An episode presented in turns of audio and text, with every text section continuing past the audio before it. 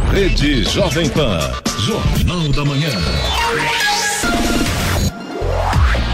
6 horas e 59 minutos. Repita. 6 e 59. Jornal da Manhã, edição São José dos Campos. Oferecimento Leite Cooper. Você encontra nos pontos de venda ou no serviço domiciliar Cooper 2139 2230. E assistência médica Policlin Saúde. Preços especiais para atender novas empresas. Solicite sua proposta. Ligue 12 3942 2000.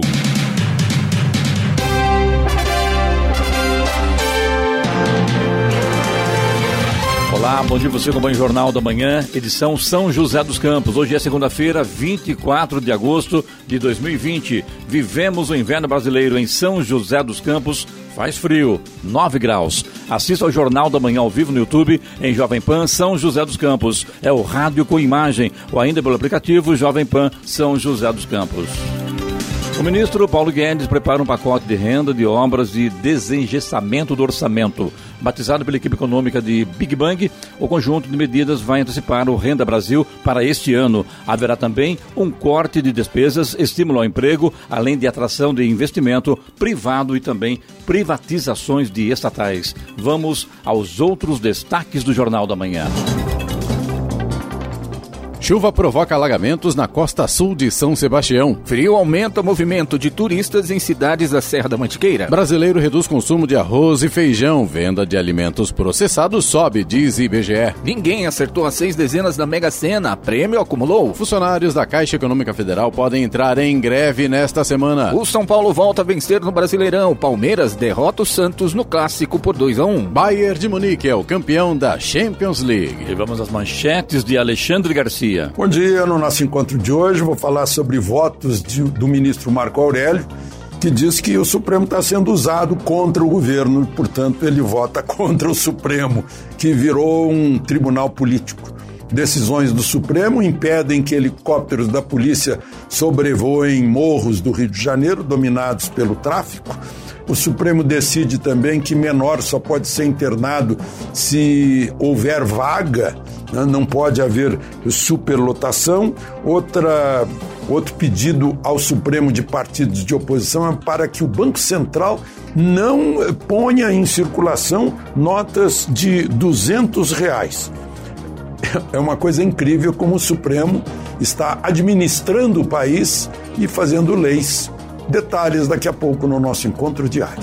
Ouça também o Jornal da Manhã pela internet. Acesse Jovem Pan, sjc.com.br ou pelo aplicativo gratuito Jovem Pan São José dos Campos, disponível para Android e também iPhone, ou ainda em áudio e vídeo pelo canal do YouTube em Jovem Pan São José dos Campos. Está no ar.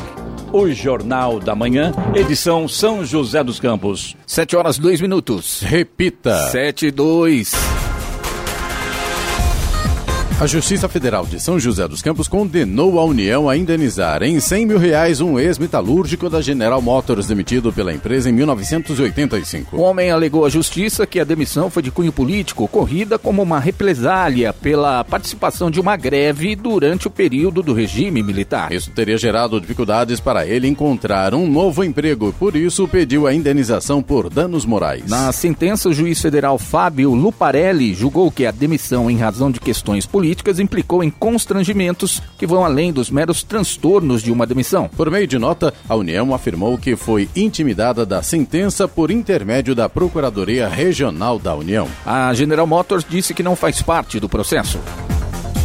Depois do Supremo Tribunal Federal manter a validade do acordo coletivo de trabalho com os funcionários dos Correios, o secretário da Federação Nacional dos Trabalhadores dos Correios, Emerson Marinho, afirmou que a greve continua e deve ser ampliada a partir de hoje. Não há alternativa a não ser ampliar a mobilização para que possamos restabelecer os nossos direitos, disse ele à Jovem Pan. Com a decisão do STF, a negociação de 2020 não terá os mesmos termos da do ano passado, o que representa uma derrota para os trabalhadores. Entre as reivindicações está o restabelecimento de direitos, como o período de duas horas por dia para mães amamentarem seus filhos e o corte no auxílio para filhos de empregados com necessidades especiais.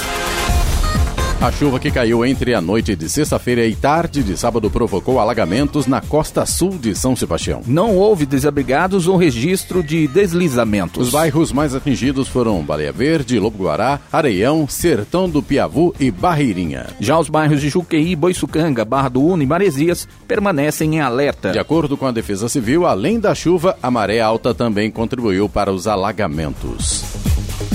Ninguém acertou as seis dezenas da Mega Sena sorteadas neste sábado em São Paulo. Os números sorteados no concurso foram 6, 16, 18, 33, 42 e 57. 6, 16, 18, 33, 42 e 57. A Quina teve 94 acertadores e cada um vai receber o prêmio de 36 mil reais. Os 5.800 ganhadores da quadra terão prêmio individual de 831 reais. A estimativa de prêmio no próximo concurso, na quarta-feira, é de 47 milhões. A aposta simples com seis dezenas custa R$ 4,50. A probabilidade de ganhar o prêmio com aposta simples é de uma em 50 milhões, de acordo com a Caixa. O Instituto Brasileiro de Geografia e Estatística, o IBGE, divulgou uma pesquisa que aponta que os brasileiros estão trocando café, feijão e arroz por alimentos industrializados, especialmente os mais jovens. Segundo o levantamento, em uma década caiu o consumo de produtos in natura como frutas e vegetais, enquanto aumentou a frequência de ingestão de alimentos processados e ultraprocessados, como pizzas, salgadinhos e adoçante. O consumo de sódio também está acima do tolerável pelos especialistas. 53,8% das pessoas pessoas comem mais sal do que o necessário. As verduras e legumes perderam espaço entre os adolescentes, com exceção da batata inglesa e do famoso açaí. De acordo com a pesquisa, os adolescentes consomem o dobro de sanduíches, quatro vezes mais pizzas e nove vezes mais bebidas lácteas, além de 20 vezes mais salgadinhos do que os idosos aqui no Brasil. Estradas. Rodovia Presidente Dutra, neste momento, tem trânsito lento para o motorista que vem de Jacareí pela Getúlio Vargas, ali no acesso à Dutra, no sentido Rio de Janeiro, tem lentidão por conta do excesso de veículos neste momento. Restante da rodovia Presidente Dutra, o motorista faz uma viagem até que relativamente tranquila nesta manhã de segunda-feira. A gente tem trânsito um pouco mais intenso ali na altura de Guarulhos e na chegada a São Paulo, no sentido São Paulo, mas o motorista não encontra, pelo menos neste momento, pontos de lentidão. A rodovia Ayrton Senna é, segue também com trânsito intenso, mas não tem lentidão neste momento na pista expressa em ambos os sentidos. Corredor Ayrton Senna Cavalho Pinto segue também com trânsito fluindo normalmente. O Rodoanel Mário Covas, no trecho sul, neste momento também tem trânsito tranquilo. Oswaldo Cruz, que liga Taubaté ao Batuba, tem trânsito fluindo bem. Alguns trechos ainda com tempo nublado, alguns trechos também com neblina. Então, claro, o motorista tem que tomar cuidado, ficar atento aí nessa condição. A Floriano Rodrigues Pinheiro, que dá acesso a Campos do Jordão, sul de Minas, situação semelhante. Tem alguns trechos ali ainda com neblina, principalmente na altura de Pindamonhangaba, na chegada a Campos do Jordão. Então, claro, o motorista tem que ficar ligado nessa condição. Mas o trânsito flui bem. Rodovia dos Tamoios, que liga São José a Caraguá, trecho de Planalto tem tempo nublado, alguns pontos com neblina também, mas trânsito livre. Trecho de Serra também segue com trânsito bom e a mesma situação, tem tempo nublado. No caso do trecho de Serra, da rodovia dos Tamoios, por conta das obras de duplicação, tem operação Pare e Siga. 7 horas, 7 minutos. Repita. 7 e 7. O presidente Jair Bolsonaro afirmou a uma, a uma jornalista, ou melhor, um jornalista que teria vontade de encher tua boca com uma porrada. Isso ao ser perguntado sobre os depósitos feitos por, pelo policial militar aposentado, ex-assessor Fabrício Queiroz, na conta bancária da primeira-dama, Michele Bolsonaro. Durante a visita à Catedral de Brasília, Bolsonaro foi questionado por um repórter do jornal O Globo sobre o motivo dos depósitos feitos a Michele. O presidente então reagiu: Minha vontade é encher a tua boca com uma porrada, tá? Sem responder a pergunta, Bolsonaro já emendou seu safado. O jornal o Globo repudiou a atitude do presidente e afirmou que tal intimidação mostra que Jair Bolsonaro desconsidera o dever de qualquer servidor público. Entidades jornalísticas e políticos da oposição também criticaram a postura do presidente da República. Ela só responder, né? Da onde veio dinheiro, quem fez o depósito, por que fez o depósito. Não precisa dar porra de ninguém, né? É só explicar esse dinheiro que não está bem explicado. Agora quero ver se a justiça vai realmente mostrar à população brasileira de onde é que, que foram feitos esses depósitos. Que foram feitos foram, né? Agora, por quê? Agora, não adianta apelar, né? Ele é uma, realmente lamentável, essas atitudes do presidente da República, porque ele torna-se muito descontrolado. Estava tá bem agora, estava tá melhorando, estava sendo mais pouco mais cauteloso, mas não, já voltou a que era mesmo, né? Infelizmente, pura falta de educação. O eletricista Diego Gomes escapou de entrar para uma das estatísticas que está crescendo em São Paulo. Ele foi vítima de um acidente quando seguia de moto até uma farmácia perto de onde mora, na zona sul de São Paulo. O resultado foi uma fratura. Está sem conseguir andar e não pode voltar a trabalhar. Os motociclistas se tornaram as principais vítimas do trânsito durante a pandemia da Covid-19. Um estudo do Instituto Sou da Paz aponta que 42% das pessoas mortas em acidentes de trânsito na capital paulista eram condutores de motocicletas motocicletas. No mesmo período, os pedestres representaram 32% dos óbitos e os motoristas de carro foram para 19%. No total, o número de mortes de motociclistas cresceu 11%. No entanto, no geral, as mortes no trânsito caíram 16% na capital e 23% no estado. O Sol da Paz aponta que os acidentes matam mais de 5 mil pessoas por ano no estado de São Paulo. Na região, todos os estabelecimentos têm autorização para ficarem abertos 8 horas por dia e restaurantes podem funcionar até as 10 da noite em cidades como São José dos Campos e Jacareí. Porém, São José dos Campos informou que permanecerá com as regras antigas. As novas regras foram anunciadas pelo governo estadual. A administração joseense prefere aguardar para ampliar o horário de funcionamento do comércio. Permanecerá com abertura de 6 horas diárias para bares, restaurantes e similares. O comércio não essencial, incluindo escritórios, lojas lojas e salões de cabeleireiro não têm autorização para funcionar aos finais de semana. São José dos Campos informou ainda que intensificou os trabalhos de conscientização e fiscalização nos estabelecimentos. 7 horas 11 minutos. Repita. 7 e 11. Jornal da Manhã, edição São José dos Campos. Oferecimento assistência médica Policlin Saúde. Preços especiais para atender novas empresas. Solicite sua proposta. Ligue 12 3942 2000. E Leite Cooper. Você encontra nos pontos de venda ou no serviço domiciliar Cooper 2139 2230. Jornal da Manhã.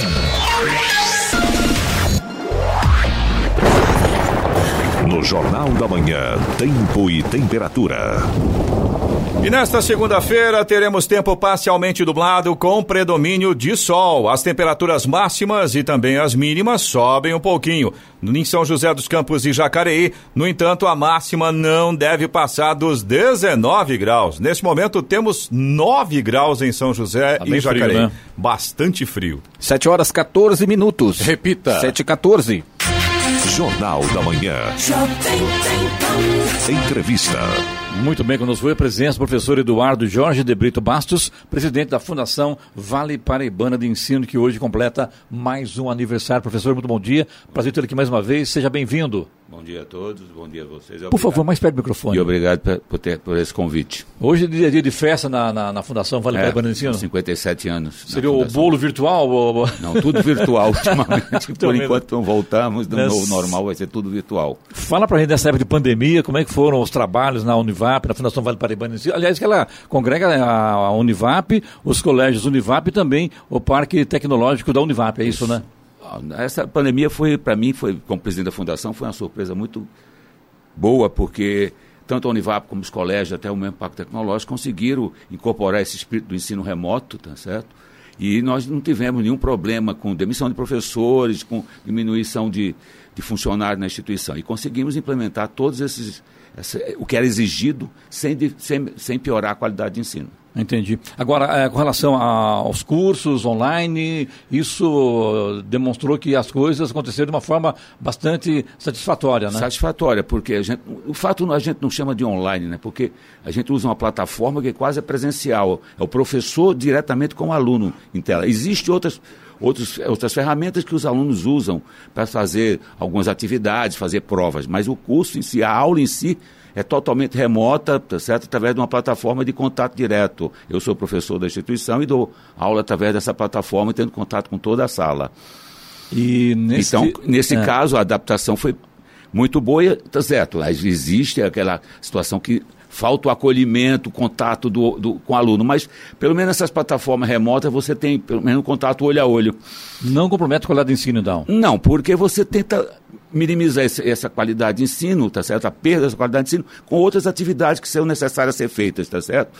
Outras atividades extra aula, você praticamente faz a parte da aula como fosse uma aula presencial, todos os alunos estão ali frequentando, ou aqueles que faltam, mas o que a gente faz é totalmente sem nenhum compromisso, pelo menos que eu, que eu saiba, tanto por intermédio do reitor como do diretor dos colégios, nada foi comprometido tá certo? Com isso, muito pelo contrário, nós temos depoimento de pais que ficaram muito felizes, tá certo, com esse novo. Óbvio, no começo a coisa foi um pouco tumultuada, a gente teve que fazer isso em tempo recorde dentro da fundação, da Univap, dentro dos colégios, porque a coisa veio, chegou dia 15 de março, tinha que fechar porque era pandemia, então a gente teve que fazer isso Tiramos uma férias antecipada dentro da instituição, tanto da Univap como dos colégios, demos um prazo, os colégios um pouco defasados, para que a gente implementasse as novas plataformas e que fizesse. Até hoje, até provas online estão sendo feitas, tá certo? Através de, de estudos remotos. Robson?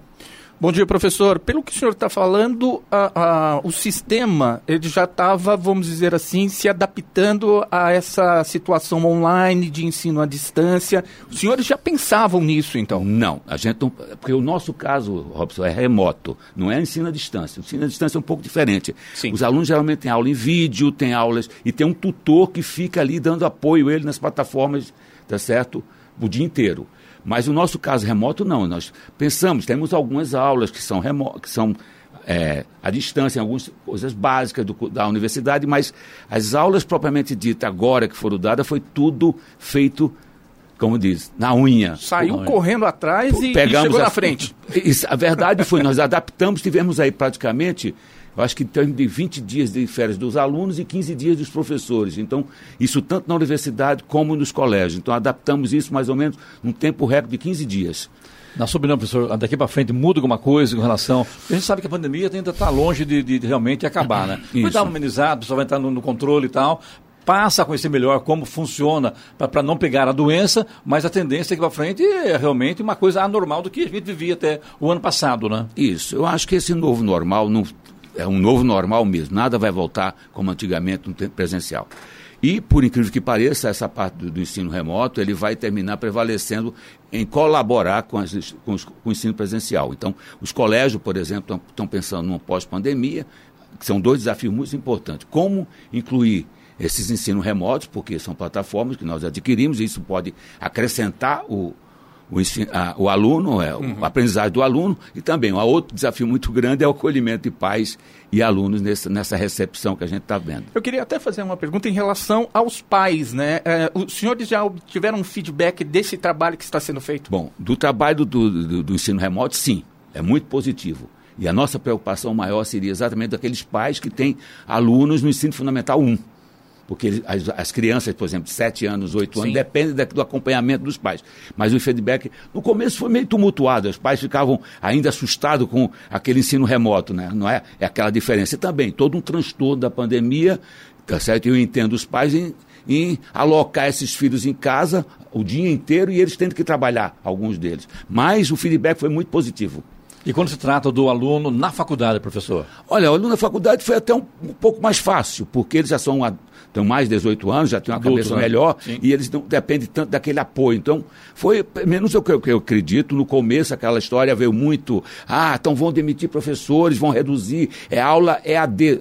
Aí a gente continua dizendo, principalmente o novo reitor, o professor Milton Meltrame, não é online, não é EAD, é um ensino presencial remoto é considerado, tá certo? O professor está lá na sua hora de aula, tá certo? Ali atendendo o aluno. Isso para a universidade, para o professor, é, foi melhor, apesar de ser uma pandemia, de ser uma doença grave no mundo inteiro. A gente sabe que essa mudança no dia a dia das escolas, das faculdades, para vocês em termos de investimento, foi melhor, foi pior? E para o aluno, como é que você avalia isso para a gente? Para o aluno foi bom, eu digo a você. Nós não perdemos a qualidade de ensino, eu acho que eles não tiveram nenhuma perda circunstancial no, no no, na aprendizagem. Por exemplo, até a própria universidade agora tão, vão oferecer, nesse segundo semestre, alguns cursos tá certo? de extensão, de atualização, para que para os nossos alunos. Talvez a gente abra para alguns ex-alunos, mas é, principalmente os alunos, para que se tiver, teve alguma falha do ponto de vista do conhecimento, Sim. que a gente complemente isso. Agora, No fundo, no 80%, 90%, o resultado foi positivíssimo. Entendi. E principalmente, para nós professores, também foi importante aprender novas ferramentas para que a gente não saísse daquele mesmo, isso, daquela mesma coisa, um pouco sempre daquele tradicional, do né? tradicional que é o presencial Entendi. e que termina acomodando todos nós, né? Então isso, esse ensino híbrido foi, tá não híbrido, não, remoto foi muito importante. O futuro, por todos eles, eu acho que é incorporar o ensino híbrido, isso não pode ficar mais de fora, o novo normal, a gente não pode voltar 100% presencial. Quando se fala em ensino normal, ensino básico, são 200 dias letivos. Isso.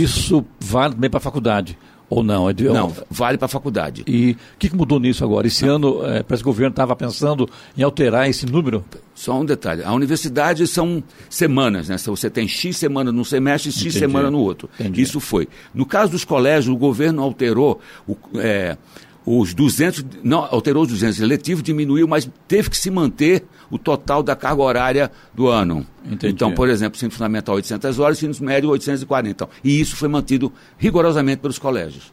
Hoje, quantos alunos estão hoje na fundação, professor? Total na fundação, 6.500 alunos, 7 mil alunos. Nossa senhora.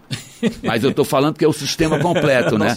É o sistema completo. Eu estou Completo. falando, na, na- universidade é a graduação, É, porque ou pós-graduação. administrar tudo isso tem que ter uma estrutura espetacular. É, também. mas é, tem, é, Tem, é né? tranquilo. O ponto de É, vista do- tranquilíssimo. o- é, Imagino. o ponto de vista do presidente não é tanto problema, porque a gente vê exatamente da parte é, econômica financeira. Então a fundação faz exatamente essa parte econômica financeira em termos de, de analisar como estão as contas, ver o que, é que pode ser feito de um lado e do outro. Agora, a, a- a- a- como A máquina funciona. A máquina funciona em relação, em cima dos diretores e em cima do, do reitor.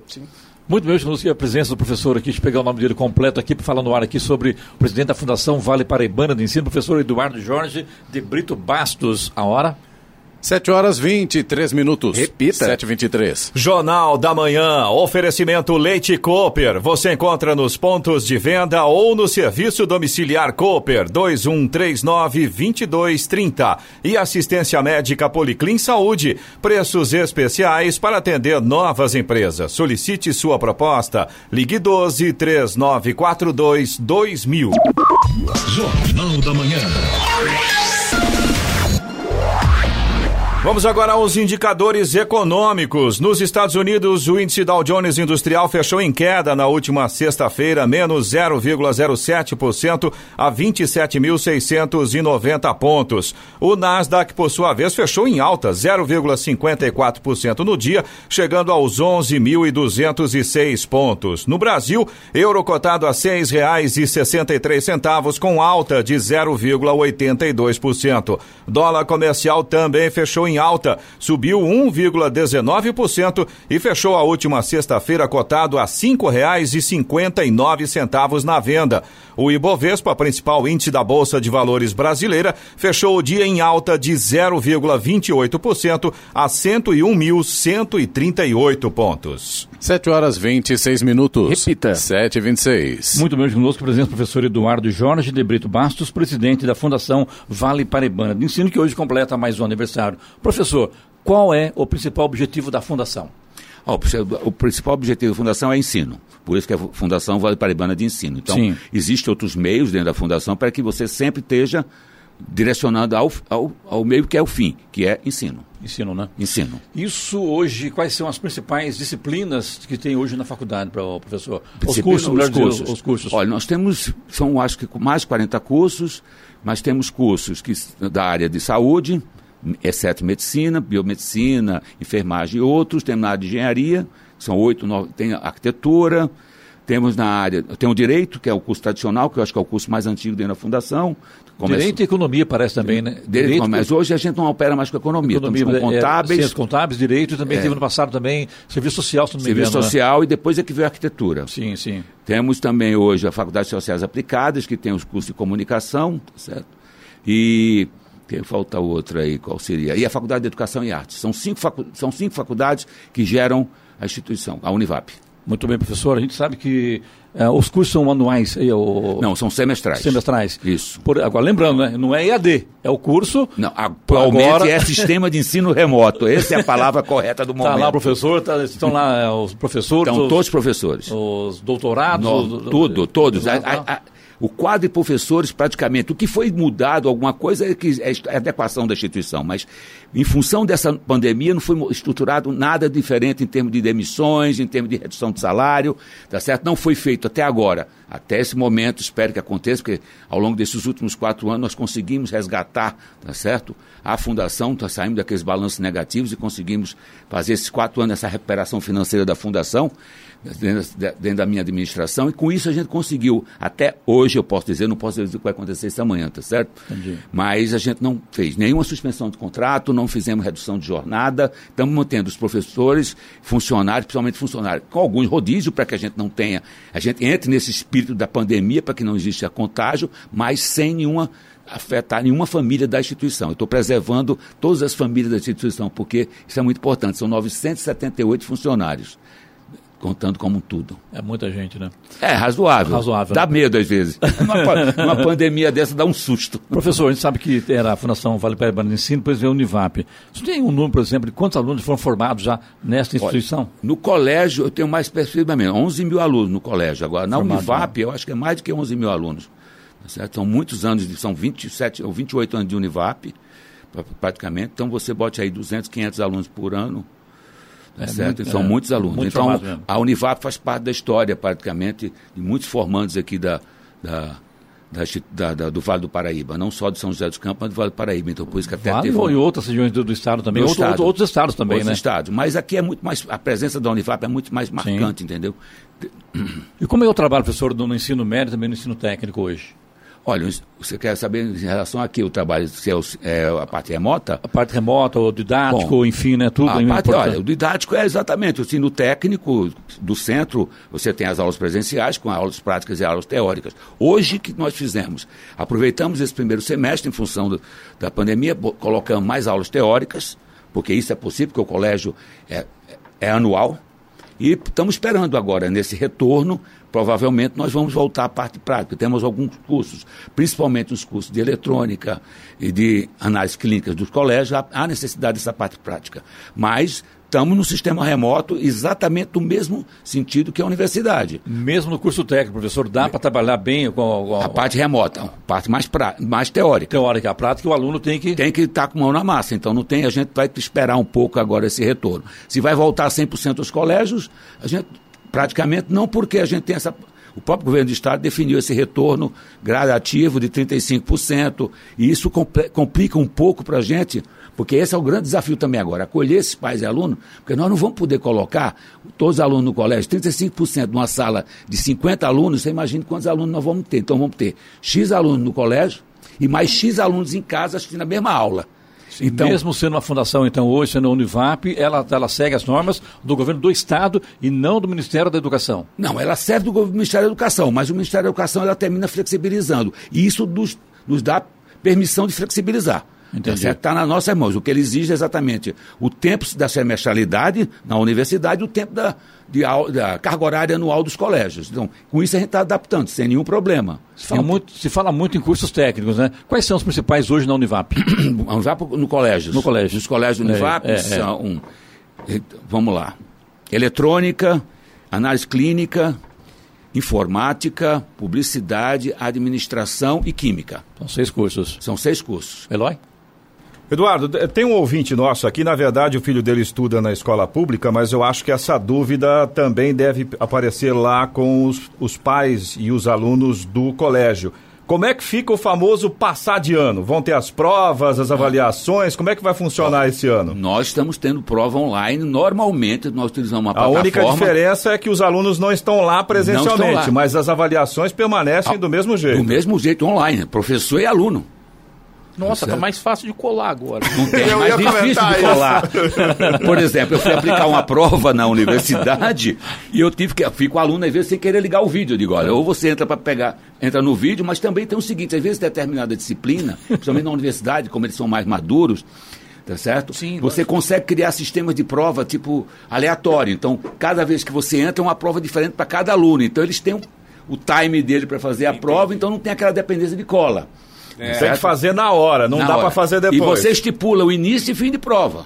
Aí, e como é que é o contato da escola com o pai do aluno? É direto. É, o contato é sempre através de comunicar, através do WhatsApp, através de todos os meios de comunicação do O colégio. aluno, por exemplo, que não está muito atento às aulas tal, e o, o pai é Tudo. comunicado, E existe não só essa... existe tanto por parte da coordenação dos colégios, tá certo? como também das orientações pedagógicas do colégio. Esse contato é direto. Isso a gente não deixou se perder ao longo dessa pandemia, tá certo? Porque eu acho que é o mais importante em tudo do aprendizado, que depois você pode tentar ir recuperar, mas é o contato, é esse acolhimento com os pais, esse apoio aos pais dentro de toda essa situação que nós passamos, porque nós, nós Se não tínhamos preocupar com o experiência. social também, né, professor? Isso, é, e nós somos uma universidade, uma, uma, uma fundação comunitária, então não seria parte da gente a gente não se preocupar só com a parte de, de Exatamente, recursos. isso eu ia é perguntar, grande, professor. Isso é o grande trunfo da Fundação Vale Paribano de Ensino. Qual é? Nós somos comunitários e filantrópicos, significa, nós não temos diretamente é, uma característica de ter lucro. Nós não podemos ter lucro. Temos Somente econômico, superávit, né? superávit, não, só superávit, para que seja tudo retornado ao ensino. Então, ninguém tem lá prolabore, ninguém tem é, ganho de lucro no final do ano. Isso aí não existe. É uma fundação que tudo que é gerado em termos de recursos superávit é para o próprio aluno. Esse é o trabalho social que vocês fazem lá. Esse nós estamos trabalhando. O quê? Entendi. Aí- o trabalho social. So- não, o social tem outros, né? Tem outros trabalhos sociais, mas o principal também do social é bolsa de estudo. Tá certo. Porque tem muita bolsa de estudo, não só definida pelo ProUni na universidade, que é o que o governo federal dá, mas nós também temos as bolsas de estudo dos colégios, que não está associado ao sistema do governo federal. Me parece que vocês dão, eh, dão também algum- algumas assistências médicas, parece, né? Com algum problema de saúde, as pessoas Não. podem. eh, Tinham isso, né? Tem Não, isso tinha não. Tem, mas isso é mais subsidiado para os funcionários. Para os alunos, eles têm um determinado seguro agora. Não, não, nós temos, para a sociedade. Para a sociedade, nós temos atendimento, tanto na área jurídica como na, na faculdade de, de- da saúde. Da saúde? Isso. Por exemplo, quais são as. Fisioterapia, Ah. nós temos na parte to, geral, odontologia, Isso gratuito. gratuito. É só a pessoa ir até a. A, a- a faculdade. E isso está funcionando, apesar da não, pandemia? a pandemia não funcionou porque nós ficamos restrito acesso dentro da, da universidade, né? Agora, provavelmente com esse novo normal agora, eu não sei quando o reitor vai estar estabelecendo, porque isso é um- um- um- uma prerrogativa dele estabelecer isso, deve estar retomando isso. aí, tanto o atendimento do Unimed como o atendimento do SUS. Professor, nosso tempo está se esgotando. Eu quero, quero fechar com o senhor aqui sobre as, as principais parcerias da Univap aqui na cidade. Olha, são várias parcerias, principalmente com a Jovem Pan, uma das parcerias da Seja bem-vindo sempre. Certo, Muito con- obrigado. conosco. Educação é tudo. Pra- temos aí, tem essa, nós essa- temos. eh, Aliás, nós vamos fazer agora, dia 21 de setembro, eh, virtual também, Hum. o Ideias e Debates, que é um voltado à educação, debate sobre educação. Então, a gente realmente, quando se fala em educação aqui na Rádio Jovem Pan, a nossa prioridade realmente é apoiar esse tipo de, de, coisa. Eu não o- posso te quantificar professor. quantas empresas nós temos parceria aqui na cidade, que são muitas. Por quê? Além de tudo, nós tivemos o ano, pa- ano retrasado, na minha gestão, a gente criou um sistema que é uma parceria que é desconto empresa. O que é que significa isso? A gente tem uma parceria com as empresas, onde elas, qualquer funcionário dela ou familiar de funcionário podem estar ingressando nas nossas escolas, tanto do ensino básico como da universidade, com certo desconto. Então tem uma troca de, de parceria com isso. Então, tá certo? Exceto isso, tem outras parcerias do ponto de vista de projetos, que a Univap tem vários projetos, por exemplo, nos colégios tem um projeto chamado Do Medula, que é um projeto muito forte na área de análise clínica, a universidade também tem projetos com parceria com o município, mas a parceria é enorme. Eu acho que a Univap hoje faz parte do contexto, tá certo? Da, aqui, da- do São José dos Campos e do Vale do Paraíba. Ela é, uma, ela é muito ativa e ela tem muita parceria, já prestou muito serviço a toda E essa tem comunidade. referência, né? Estamos com referência muito boa. Nós estamos hoje, podemos dizer, teve um ponto, um tempo meio tumultuado, meio turbula, Faz parte turbulento, também. mas ah, depois da tempestade sempre vem a bonança. Então nós estamos hoje colhendo alguns frutos bons de nossa semeadura dos últimos dos outros tempos aí. É muito bom entrevistá-lo. Falamos aqui com o professor Eduardo Jorge de Brito Bastos, presidente da Fundação Vale Paraibana de Ensino, que hoje completa mais um aniversário. Professor, muito obrigado pelo serviço, sucesso. Estamos sempre às ordens. Obrigado pela sua Tá parceria com a Rádio Jovem Pan sempre, né? Tá bom, obrigado a vocês também pela presença e obrigado aos ouvintes por estar nos ouvindo. E outra coisa, os colégios Univap e a Univap sempre estão às ordens de toda a sociedade joseense ou e do Vale do Paraíba. Bom dia, então. A hora? 7 horas 37 minutos. Mas é 57 Repita. anos mesmo. É 57. Ah, Jornal da Manhã, oferecimento. Oi. Só um minutinho lá. Se eu ligar o microfone, funciona. Melhor. Sobre an- aniversário, você falar, né, o, professor? 57 anos. 57 anos. 57 né? anos. Ela foi, foi fundada em 63. Fo- Não, a fundação antes era o Instituto da Vale Paraibano. Então ela foi fundada em 59 Isso. e depois. depois entrou a Fundação Vale Paraibano de Ensino, 57 anos. Ou seja, ela faz dois aniversários, cinco- é, 57 e 61, né? Porque o início em 59, 61, É, mas- é. e 63, 57 anos. Isso aí. Muito obrigado, um abraço. Nada, Agora outro sim, a hora.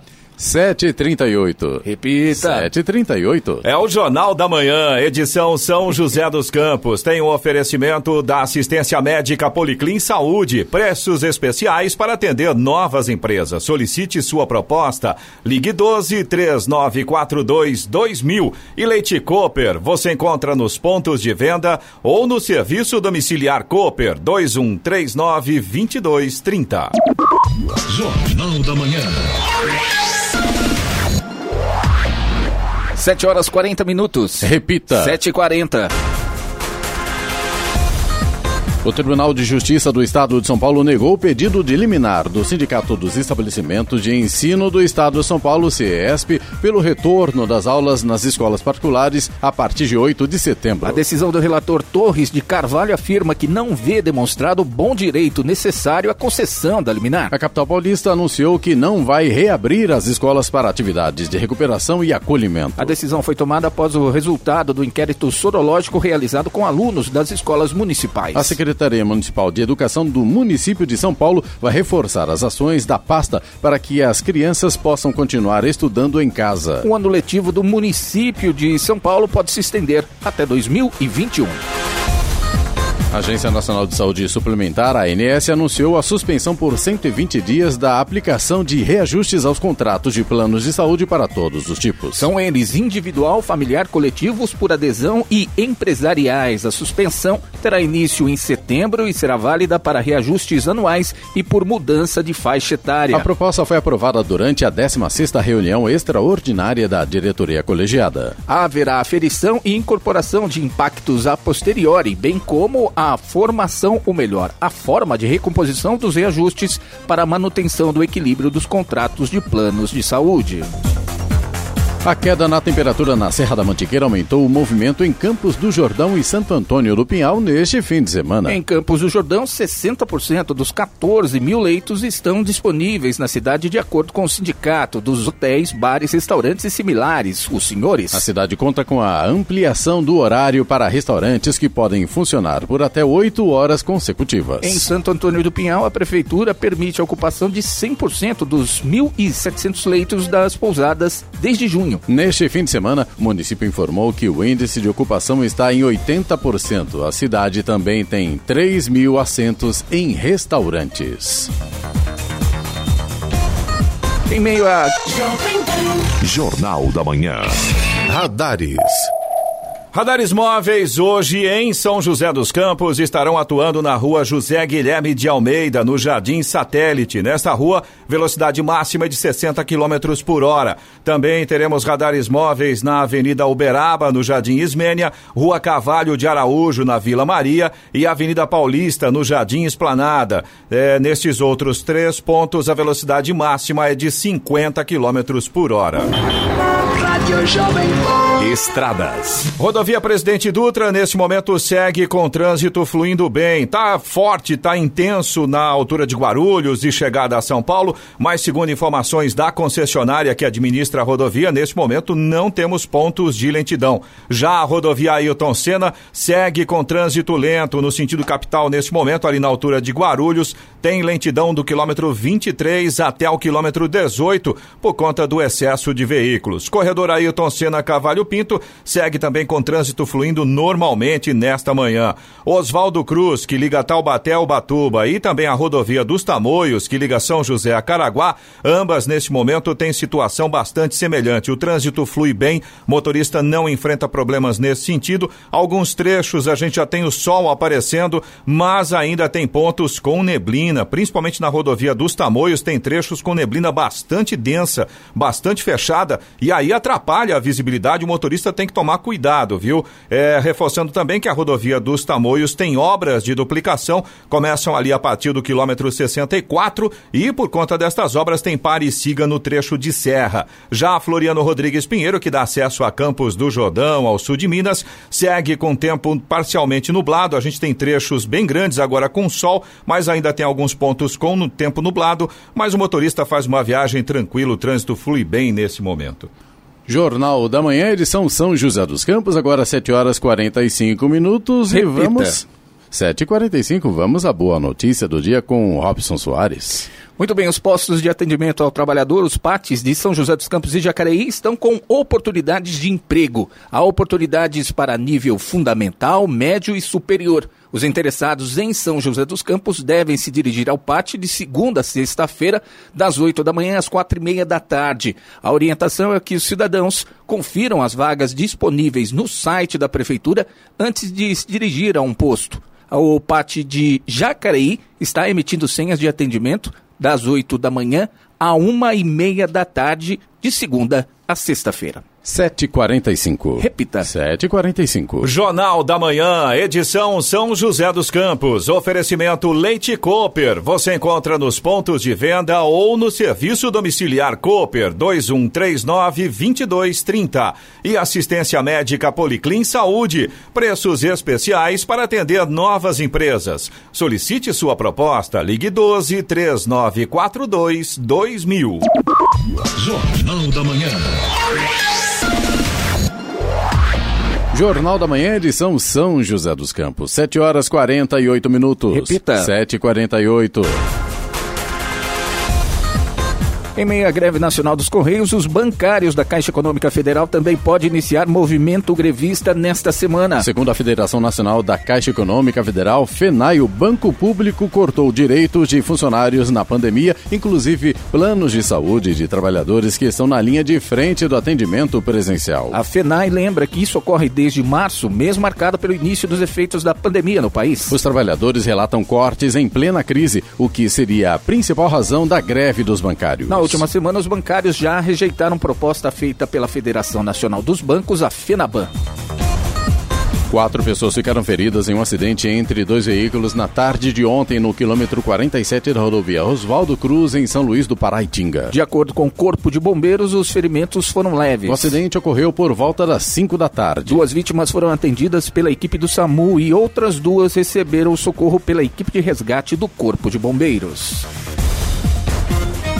O padre celebridade de Goiás, Robson de Oliveira, de 46 anos, está sendo investigado pelo crime de lavagem de dinheiro em transações imobiliárias. De acordo com o Ministério Público de Goiás, todas as negociações imobiliárias sempre resultaram em prejuízo para a instituição criada pelo padre. As negociações eram realizadas por meio da Associação Filhos do Pai Eterno, a FIP, entidade criada e presidida pelo padre Robson. Ele é apontado como líder de uma organização que desviava dinheiro doado por fiéis. O Ministério Público menciona, por exemplo, o caso de um terreno na cidade de Trindade, situada a 23 quilômetros de Goiânia. Em 2010, a instituição adquiriu um terreno por 485 mil reais. Quase uma década depois, em fevereiro de 2019, o terreno foi repassado à empresa KD Administradora pelo mesmo valor. A defesa do paroco alega que o padre realizou as transações como uma forma de investimento e justificou que os rendimentos são integralmente aplicados na entidade. A Unicamp comprovou a capacidade de um saco de lixo fabricado no Brasil capaz de eliminar o novo coronavírus. Testes realizados pelo Instituto de Biologia mostram que o produto removeu 99,9% do vírus. Segundo a Universidade Estadual de Campinas, a tecnologia é inédita e a previsão da companhia é de distribuir o item no mercado já nas próximas semanas. De acordo com a virologista e professora titular do Instituto de Biologia da Unicamp, Clarice Vaz, o vírus foi totalmente inativado durante todos os intervalos, que variaram entre 1, 6, 24 e 72 horas. O teste considerou a tecnologia incorporada ao plástico durante a fabricação, um potencial agente para destruir vírus dos grupos dos coronavírus. Pelo menos 13 pessoas morreram esmagadas ou asfixiadas enquanto tentavam sair da boate Thomas Restobar, em Lima, no Peru. O tumulto aconteceu durante uma ação policial na noite de sábado. Outras seis pessoas ficaram feridas, incluindo três policiais, segundo a agência de notícias Reuters. Segundo o jornal El Comércio, entre os mortos estão homens e mulheres jovens. Bares e boates estão proibidos de funcionar no Peru desde março. A batida policial ocorreu porque o local funcionava clandestinamente. A ministra peruana de Populações Vulneráveis, Rosário Sacieta, acusou os donos da discoteca como os responsáveis pelas mortes. O presidente da Argentina, Alberto Fernandes, anunciou pelas redes sociais que o governo vai congelar até o final do ano as tarifas dos serviços de celular, internet e televisão por assinatura. Isso porque esses serviços são considerados essenciais principalmente em tempos de pandemia.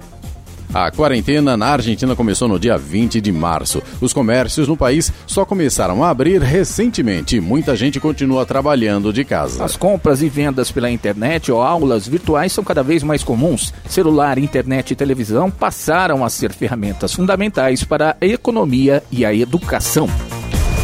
O motociclista morreu na tarde de sexta-feira em uma colisão com um ônibus da Ecobus na rodovia Manuel Hipólito do Rego, a SP-55. Foi no trecho do bairro Camburi, na costa sul de São Sebastião. A mulher que estava na garupa foi levada para o pronto-socorro. O motociclista Ramon Reis Gonçalves Fernandes tinha 32 anos e morava em Caraguatatuba. Chovia no momento do acidente. De acordo com as informações da Polícia Militar, o motociclista teria perdido o controle da moto, colidindo de frente com o ônibus. O caso foi registrado no segundo distrito policial em Boiçucanga.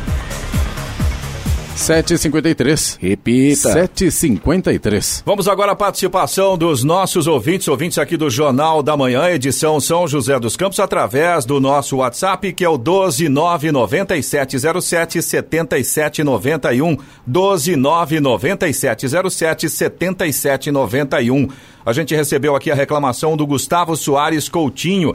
Ele solicita nivelamento e cascalhamento de vias não pavimentadas na estrada do Varadouro, a estrada do Agrocentro. Ele diz aqui, o Gustavo conta pra gente, que essa estrada encontra-se em péssimas condições e aí, por causa das chuvas desses últimos dias aí, ficou pior ainda. Além disso, existe um grande fluxo de veículos por lá, segundo informa pra gente o Gustavo. Tem pontos na estrada, inclusive, que ele contou pra gente que somente um carro consegue passar passar por vez, ou seja, tem que ir para contramão. Isso é extremamente perigoso, ainda mais numa via com essa quantidade de veículos, né? Além disso, o Gustavo falou para a gente também que o tráfego de caminhões está muito intenso, principalmente nas últimas semanas, e a estrada está cheia de buracos. Ele já mandou essa solicitação para a Prefeitura de Jacareí. Ele, inclusive, enviou para a gente aqui é, o protocolo, a resposta, e até agora a situação permanece a mesma. Essa solicitação foi feita pelo Gustavo no último dia 3 de julho julho. A gente já está no dia 24 de agosto. Então tá aí, Gustavo, muito obrigado pela participação, pelas informações e a gente solicita aí um pouco de atenção. Tudo bem, a gente sabe das dificuldades de atender rapidamente, mas olha, já tem quase dois meses dessa solicitação, né? Você também pode participar aqui do Jornal da Manhã. Se você tem alguma informação, alguma reclamação, alguma observação, manda para o nosso WhatsApp, é o 12997077791. Repetindo, 12997077791. Jornal da Manhã, edição São José dos Campos, 755. Repita. 755. E vamos até Brasília para o comentário de Alexandre Garcia. Bom dia, Alexandre. Bom dia, Sena. O ministro Marco Aurélio reiterou a posição dele, o único voto contra lá no Supremo, dizendo que o Supremo está sendo usado pela oposição né, para fustigar o governo Bolsonaro né, e que Supremo não é um tribunal político, é um tribunal constitucional. Né. Foi no voto dele nessa questão aí daquilo que apelidaram de dossiê lá do, do Ministério da Justiça de antifascistas. Né? Quem conhece o antifascismo sabe o que é. Né? Lá na Itália, no fim da guerra, os antifascistas, ou seja, os comunistas, iam atrás dos alemães que se entregavam para matá-los. Né? E, e, foi um morticínio muito grande. Né? Uh, e foram aqueles que tocaram fogo na bandeira nacional lá em Curitiba, que jogam bomba molotov, coquetel molotov, vêm com barras de ferro para a Avenida Paulista, para a Avenida Rio Branco. Né? Uh, então, é, é uma questão de confiabilidade das pessoas que trabalham dentro do governo. Imagina se o, se o presidente da República e seus auxiliares não tivessem a lista dos deputados confiáveis, se iam conseguir 316 votos para evitar a derrubada do veto que o, o Senado havia derrubado. Né? Imagine uma empresa que não sabe o nome do funcionário que está lá dentro trabalhando para outra empresa, para concorrente, fazendo espionagem industrial ou sabotando máquina. Né? Imagina o Supremo se não soubesse quem está ameaçando o Supremo com bomba, com facada, com tiro. Né? Mas o Supremo foi atrás. Foi atrás, mandou entrar na casa das pessoas, mandou suspender contas, mandou prender. Né? O Supremo pode, os outros não podem ter serviço de informação para se proteger. É um negócio muito estranho. E agora, 81 páginas de um voto do ministro Faquim para impedir que os helicópteros, são são três helicópteros da Polícia eh, Militar do Rio de Janeiro sobrevoassem áreas né, que o Supremo está considerando áreas não integrantes do território nacional, não submetidas às leis nacionais e não integrantes da soberania nacional. Né. É uma espécie de secessão eh, estabelecida pelo Supremo. É uma coisa incrível. É, é, é quase impossível de acreditar. E mais uma é, olha, não pode prender menor, é internar, né? O termo, se não tiver vaga uh, no, no centro de internação. E vaga não é superlotação. Lotou, acabou. Ninguém mais entra. Ou se é para entrar alguém, tem que sair outro. Né? Determinação do Supremo. E a última é que a rede, a, a rede, o Partido Socialista e o Podemos entraram no Supremo e está com a ministra Carmen Lúcia que não pode o Banco Central distribuir notas de 200 reais. Né? Isso foi uma, uma decisão do Conselho Monetário Nacional. É, esses partidos políticos deviam entrar com um projeto de lei para proibir que haja nota acima de 100 reais. Faz a lei, tudo bem. Agora, é que Marco Aurélio, como disse, né, no seu, como diz nos seus votos, o Supremo está sendo usado por partidos de oposição que perderam a eleição e que perdem no plenário para, como instrumento, eh, paralisar o governo. Né? E o, parece que o Supremo está gostando de fazer isso. Né? Tanto que a gente vê manifestações como do ministro Faquim, dizendo que tem um cavalo de Troia para a democracia, que a eleição está em perigo, porque eh, não há consenso em torno da democracia, etc. Então, parece que essa é a intenção mesmo. É uma coisa muito, muito estranha. Bom, o o, ministro, o juiz federal é, Bretas, Marcelo Bretas, aceitou a denúncia e agora o secretário de Dória e ex-ministro das cidades de Temer, Baldi, Alexandre Baldi, é réu. Né? São 2 milhões e 600 mil de propinas, a acusação que ele, que ele sofre nesse processo, é, de contratos da Fiocruz com o governo de Goiás, ele foi lá, recebeu propina para fazer. É, é, para soltar o dinheiro, né? parece que é, foi, foi isso que aconteceu. Mas, enfim, outra coisa que a gente nota também, que não está mais se falando, é, a, é o Messer, o Dario Messer, o grande lobista, né? grande, grande é, doleiro, lobista não, doleiro, né? abastecia os lobistas, claro. O grande doleiro que só numa, num, num acordo de delação premiada ele pôs à disposição um bilhão em bens. Né? A coisa é tão grande, mas é interessante que há um certo silêncio em torno disso. De Brasília, Alexandre Garcia. Notícia. Rádio Jovem Pan. 8 horas. Repita. 8 horas. Jornal da Manhã, edição São José dos Campos. Oferecimento assistência médica Policlin Saúde. Preços especiais para atender novas empresas. Solicite sua proposta. Ligue 12 3942 2000. E Leite Cooper. Você encontra nos pontos de venda ou no serviço domiciliar Cooper 2139 2230.